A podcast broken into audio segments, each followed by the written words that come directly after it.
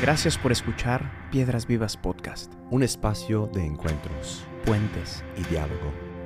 un lugar donde el protagonista eres tú. Tus sueños, ilusiones, miedos y anhelos más profundos son también los nuestros. Porque la iglesia no son sus edificios, programas o estructuras. La iglesia está viva, la iglesia sigue caminando. La iglesia eres tú. Bienvenidos. Bienvenidos. Ci siamo, ci siamo. Ci siamo. Ci siamo. Ecco. ¿No extrañas hablar italiano? No. Ok. Un poquito, un poquito, sì, sì. Era bello. Era bello Era stare- pure bello, eh. En Italia, ¿eh? Eh, Seguimos con la predicación, capítulo, episodio Y 82 seguimos con la historia. de tu historia. Porque la iglesia Eres tú. ya van a estar hasta el gorro todos de esto, ni modo. Es lo que Así hay. somos, es lo que hay. Episodio 82, la higuera este- estéril. Este es bueno. Eso es duro. Este es otro duro también. Cristo no era como rosas y... No, no, el Señor le gustaban las imágenes fuertes. Sí. Y a Es- ver qué, ¿este qué? Vamos ya a arrancar. Este, Cristo dedicó la, la- la gran mayoría de su, de su ministerio a la predicación, como dijimos en el último episodio, ¿no? Pues, a veces que olvidamos esto, ¿no? Nos gusta eh, la encarnación y, Y los las- milagros los y milagros, tal. pero Cristo sí también. Predicó mucho.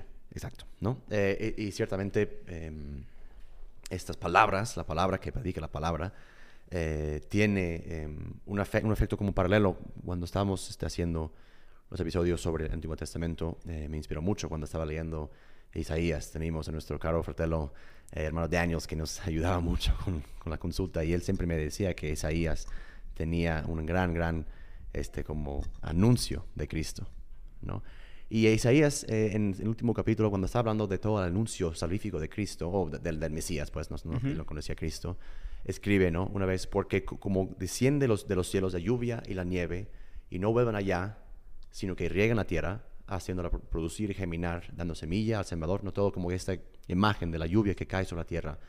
Eh, ojalá cuando vas leyendo, eh, no solo escuchando como las bromas que, que decimos en el podcast, pero cuando vas leyendo la, la palabra que cala como lluvia en tu corazón, eh, que Cristo mismo con sus palabras y Él mismo la palabra va produciendo frutos en tu vida. ¿no? Muchas veces pensamos que depende de toda la predica- predicación y todo eso, pero en el silencio y ese contacto con la palabra, tanto en la Biblia, tanto con Cristo, esto es lo que va a producir, porque justo en, este episodio vamos a hablar como de dos vertientes, la esterilidad y la fertilidad, ¿no? Este es lo que Cristo vino a traer a nuestros corazones. Y ojalá no acabemos estériles como Cristo a veces reprochó al pueblo de Israel por ser estériles.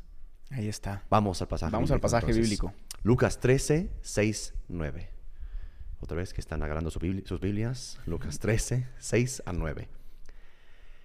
En aquella ocasión, algunos que habían llegado le contaron a Jesús como Pilato había dado muerte a unos galileos cuando ellos ofrecían sus sacrificios, los hermanos. Jesús les, respondió, ¿piensan ustedes que esos galileos, por haber sufrido así, eran más pecadores que todos los demás? Les digo que no. De la misma manera, todos ustedes perecerán, a menos que se arrepientan. ¿O piensan que aquellos 18 que fueron aplastados por la torre de Siloé eran más culpab- culpables que todos los demás habitantes de Jerusalén?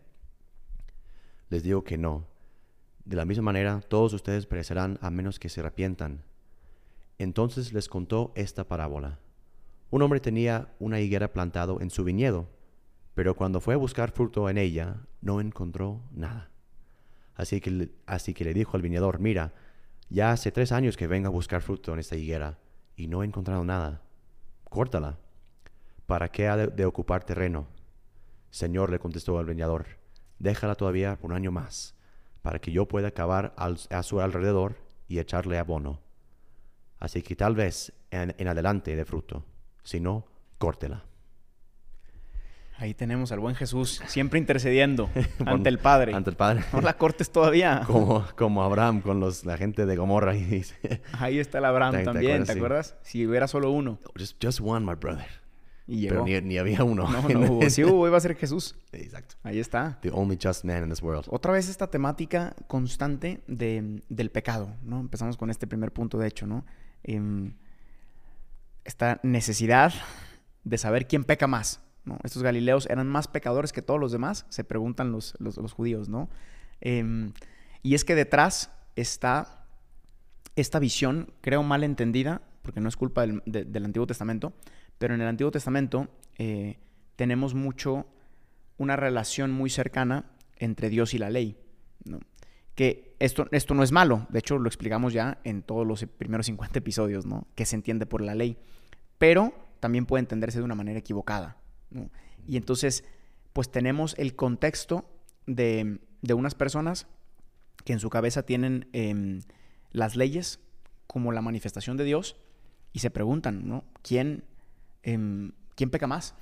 ¿No? ¿Qué, qué, qué sí, ¿qué, ¿qué, gente peca más? Si los que no conocen, los que conocen, si los que siguen la ley. Eh, y todo está relacionado a la visión que tienen del Padre. Exacto. Imaginando padre castigador. Imaginando también esa escena, eh, estos que lleguen, lleguen, con Jesús, Jesús también era Galileo. Entonces, como traen también el chisme o la noticia, decir que, pues, ¿tú qué opinas? Y chance, en un, en un mundo chance ideal, Cristo los conocía. ¿Te acuerdas de Pablo y, y todo eso? Y, y, luego se, se fue de Celota, quería rebelarse contra los romanos y pues... Ya, lo cargaron. Pues ya no, ya no está, ¿no? este...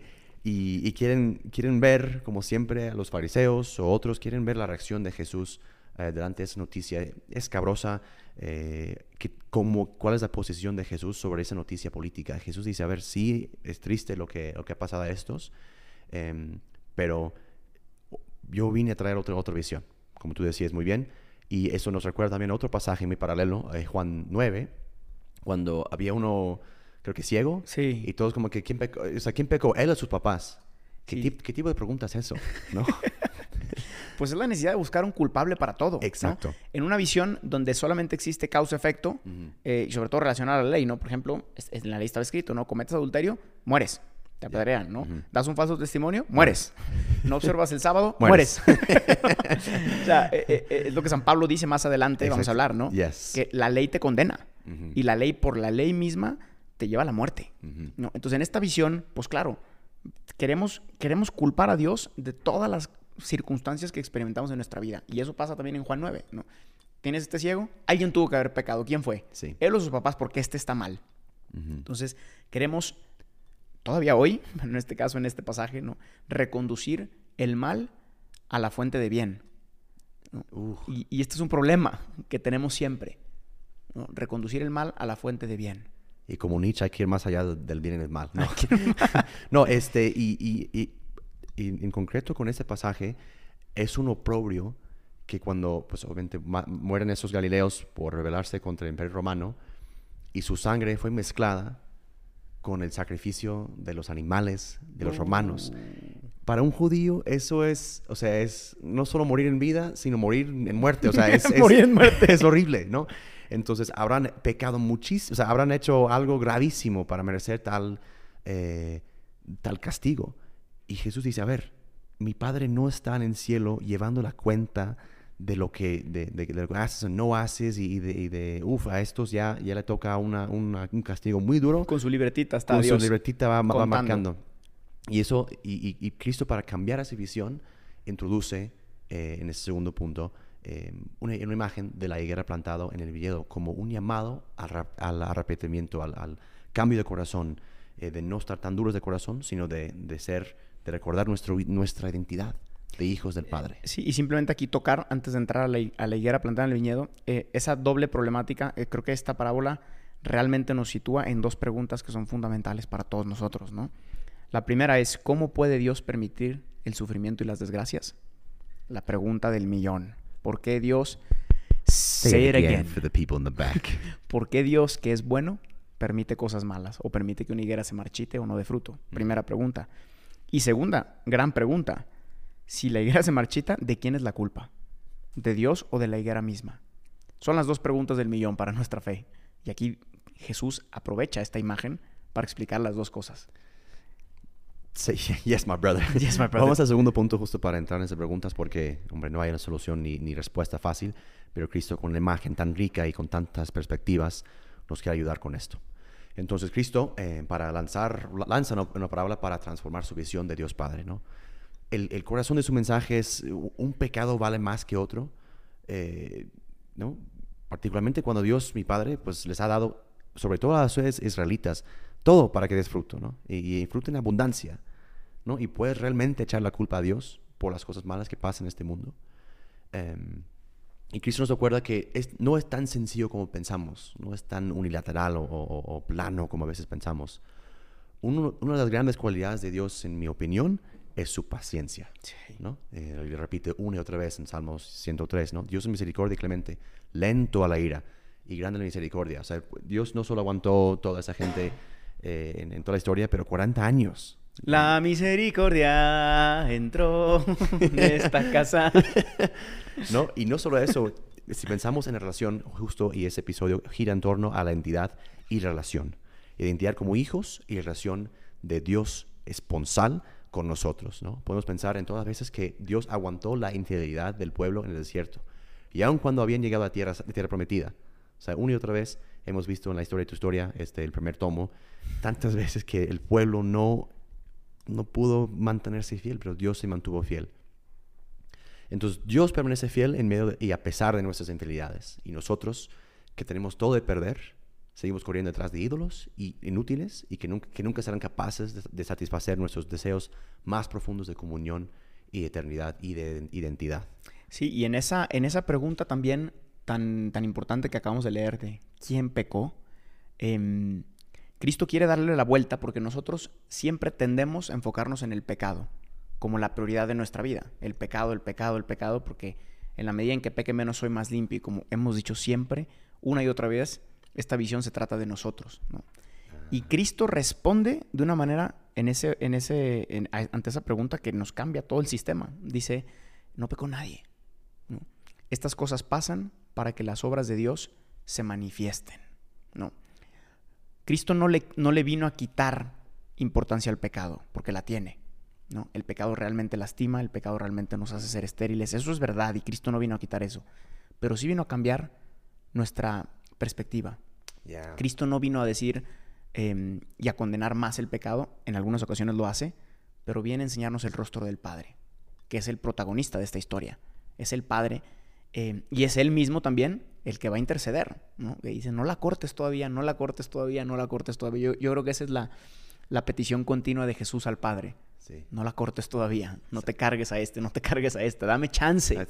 Él es paciente, Yo, como tú sí. dices, paciente, misericordioso, lento a la ira, rico en piedad y leal. Dame un minuto y yo lo voy a dar la vuelta. Y es impresionante como que gente dices tantas historias de conversión que hemos presenciado y en nuestras vidas también. em, la paciencia de Dios en nuestras vidas que dices, no, no hay esperanza para esta persona.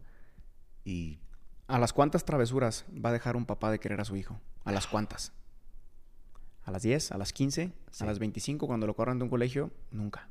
sí, Un papá no puede dejar de querer a su hijo. Y tampoco puede dejar de anunciar que la travesura le hace daño. claro. Pero, pero lo importante es la paternidad y la afiliación. Exacto. Em, y, eso es lo que nos quiere y- recordar. Y, a veces como es un proceso muy lento de aprendizaje de ser hijo, como hemos visto en toda la historia. De tu este- historia. de- bueno, bueno. Frutos de conversión. Exacto, sí. Cristo, También, también el Señor espera conversión.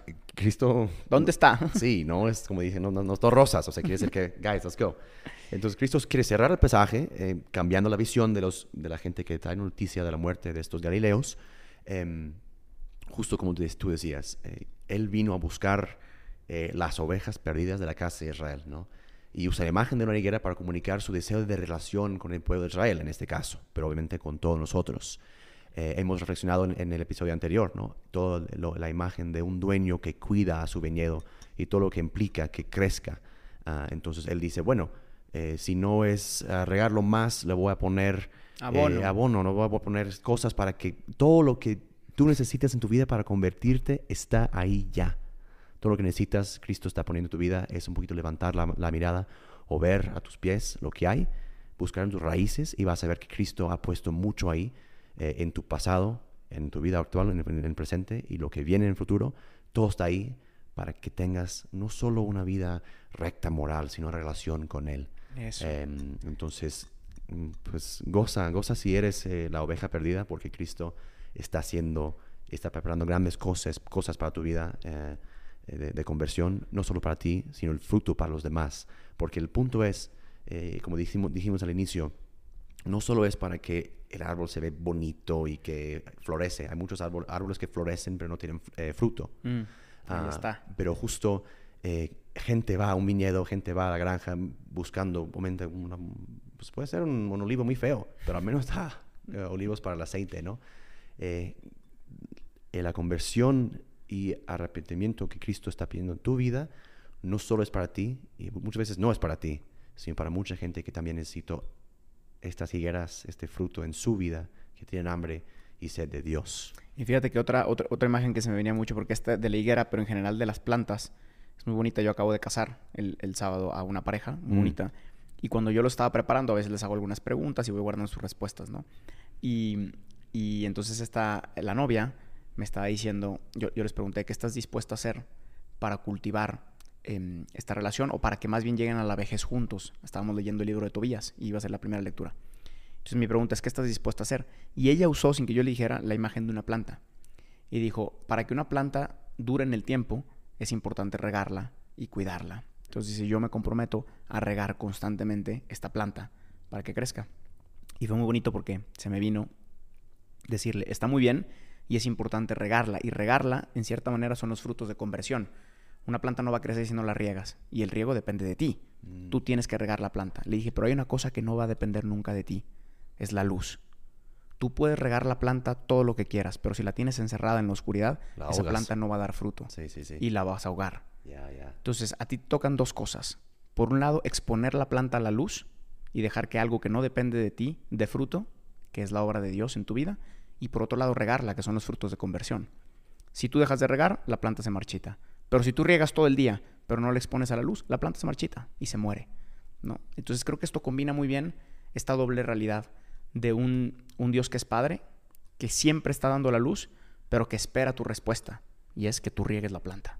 Totalmente. Ya vamos concluyendo entonces la, el episodio, ¿no? Eh, Cristo, eh, como siempre, le da la vuelta a la tortilla cuando le traen, cuando le traen como, cuando le traen una pregunta, una consulta o una trampa, y Cristo dice, a ver, dejamos al lado la, noticia por ahora, ahor- luego hacemos luto, lo que sea, pero ahora es un tiempo para hacer un examen de conciencia personal y, re- y revisar mi historia personal, porque están esos galileos que se murieron, pero, pero ¿qué pasa con, con tu vida?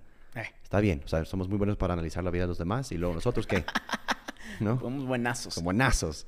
Entonces, y Cristo no viene a regañar al árbol, ¿no? No te viene a juzgar porque no, porque no es una rela- relación de negocios. Eh, es una relación de amor y amistad donde las cosas duras a veces se tienen que decir, ¿no? ¿Por qué no estás produciendo? ¿Cómo te puedo ayu- ayudar? ¿Qué necesitas y qué pasa?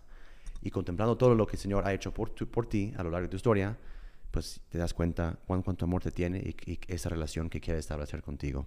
Lead us in prayer, my My brother, vamos a concluir esta, este episodio con oración. Señor, ayúdame con tu gracia a sentirme más amado para que yo pueda convertir mi corazón hacia ti un poco más cada día. Tú sabes que te amo, que te quiero amar más y por lo tanto te pido que seas paciente conmigo. Dame un año más, dame un día más, pero que dame hoy para convertirme. Pero en este último año te pido que ahora sí te manifiestes en mi vida para que realmente crea en ti y que te ame más. Amen. Amen, Muchas gracias, my brothers. Nos vemos en el siguiente episodio. See you next time. Gracias por escuchar este episodio. Piedras Vivas es una comunidad de personas que ha descubierto su identidad de hijos y que responde con libertad y frescura a la misión que Jesús confió a su iglesia. La iglesia no son sus edificios. La iglesia eres tú. Para más experiencias y contenido, síguenos en nuestras redes sociales y en la página oficial de Piedras Vivas.